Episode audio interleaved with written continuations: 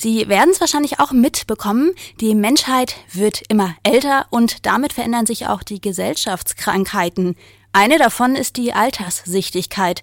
Aber wahrscheinlich sind die Tage der Gleitsichtbrillen bald endgültig gezählt.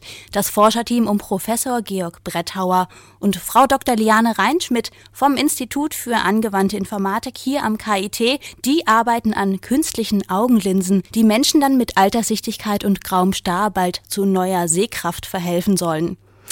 Wie die künstliche Augenlinse funktionieren soll und vor welchen Herausforderungen die Forscher dabei standen, das haben wir Liane Reinschmidt und ihren Doktorvater Georg Bretthauer genauer gefragt. Wenn Sie ein solches System bauen, haben Sie nur einen ganz beschränkten Bauraum.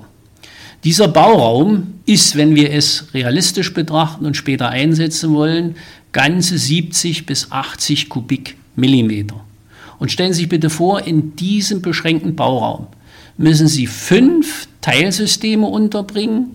Sie müssen im Prinzip das aktiv-optische Element, das Sensorsystem, das Kommunikationssystem, das Energiesystem, Steuerung, Regelungs- und Überwachungssystem unterbringen.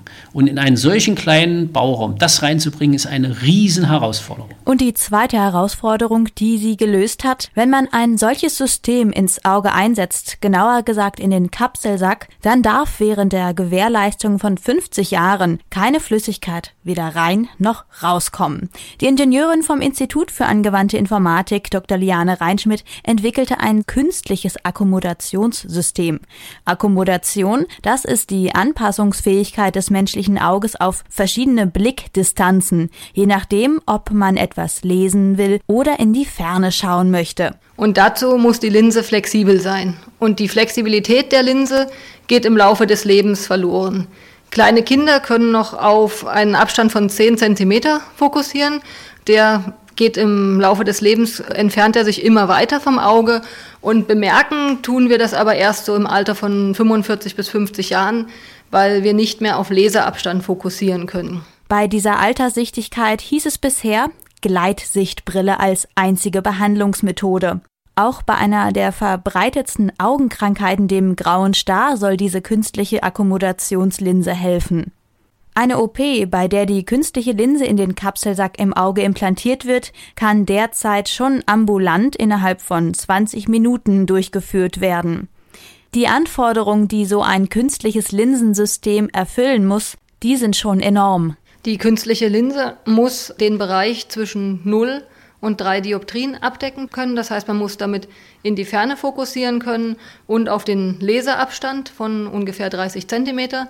Das ist das Ziel, was wir uns gesetzt haben. Zusätzlich möchten wir den sogenannten postoperativen Refraktionsausgleich gewährleisten. Das heißt, wenn durch die Toleranz bei der Implantation kleine Fehlsichtigkeiten entstehen, möchten wir die auch noch mit korrigieren können. Und darum haben wir den gesamten Bereich nicht auf drei Dioptrien, sondern auf 4,7 Dioptrien festgelegt. Und sie muss eine Lebensdauer von über 30 Jahren gewährleisten können, in der keine Flüssigkeit ein und aus dem entwickelten Linsensystem gelangen darf.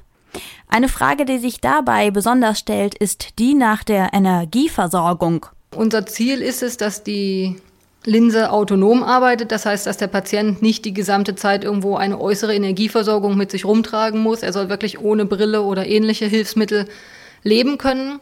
Es wurde analysiert, ob natürliche Energiequellen genutzt werden können, wie zum Beispiel der Traubenzucker, der sich im Auge befindet oder die Augenbewegungen in Energie umgesetzt werden können, also in elektrisch abspeicherbare Energie oder zum Beispiel das einfallende Sonnenlicht genutzt werden kann. Es hat sich aber herausgestellt, dass diese Energiemengen, die man daraus gewinnen kann, noch zu klein sind, um das gesamte System wirklich zu betreiben. Und darum ist der derzeit favorisierte Ansatz, einmal am Tag induktiv nachzuladen, das heißt eine Art Brillengestell aufzusetzen mit einer Ladespule und im Inneren des Implantats eine zweite Spule zu haben und über ein Magnetfeld dann eben die Energie ins Innere des Implantats einzukoppeln und in einem Akkumulator zwischenzuspeichern. Das langfristige Ziel des Projekts ist es, dass die Menschen auch im Alter keine Brille mehr tragen müssen.